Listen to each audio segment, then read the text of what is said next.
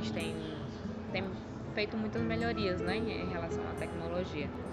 E, e na recepção também, de, de, de, um modo em geral. Eu acho que nos quatro anos a gente avançou muito nesse quesito, né?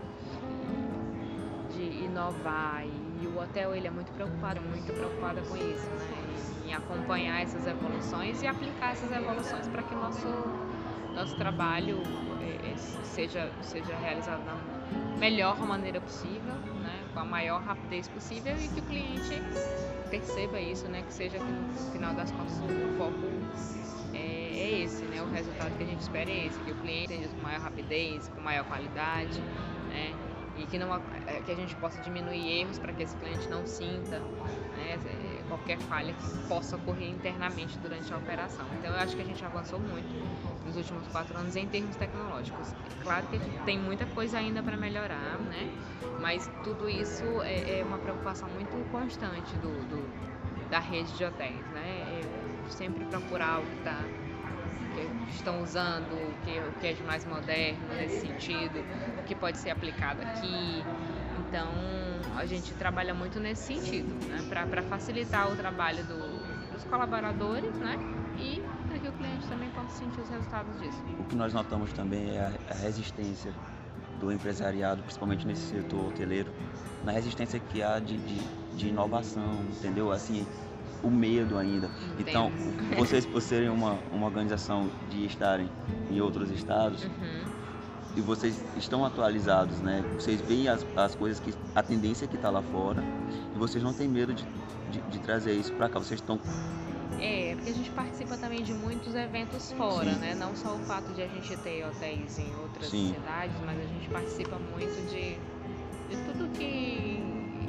Tudo, feira, convenção, congresso, tudo que fala sobre hotelaria, sobre o mercado do turismo, sobre tecnologia. Então a gente sempre está participando desses, desses eventos e aí a gente tenta trazer também, tirar desse, desse, dessas participações o que a gente pode implementar aqui, né? Que Sim. pode ser implementado aqui.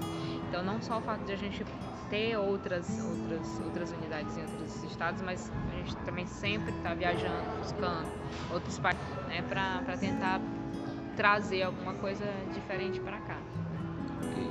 Eu acho que isso é muito mais resultado da, da, da gestão, né? Que Sim. tem essa, essa, esse pensamento de, de, de, acompanhar a tecnologia e de fazer bom, os seus benefícios da tecnologia do que a gente está em outro estado. Eu acho que é mais é, uma, é um mérito da gestão que se preocupa com isso mesmo. Perfeito. É... é aquilo que nós falamos, é, boa parte do, do histórico nós temos. O, você tem a quantidade certa hoje de, de funcionários? 110. 110, né? Isso, 110. Desde o operacional até. Isso, como um todo, aqui eu tô falando em termos de São Luís, tá? Hum, em certo. termos de São Luís. Isso. São 110 colaboradores no total, né? Corrido, mas a gente Tenta aí. procura um lado.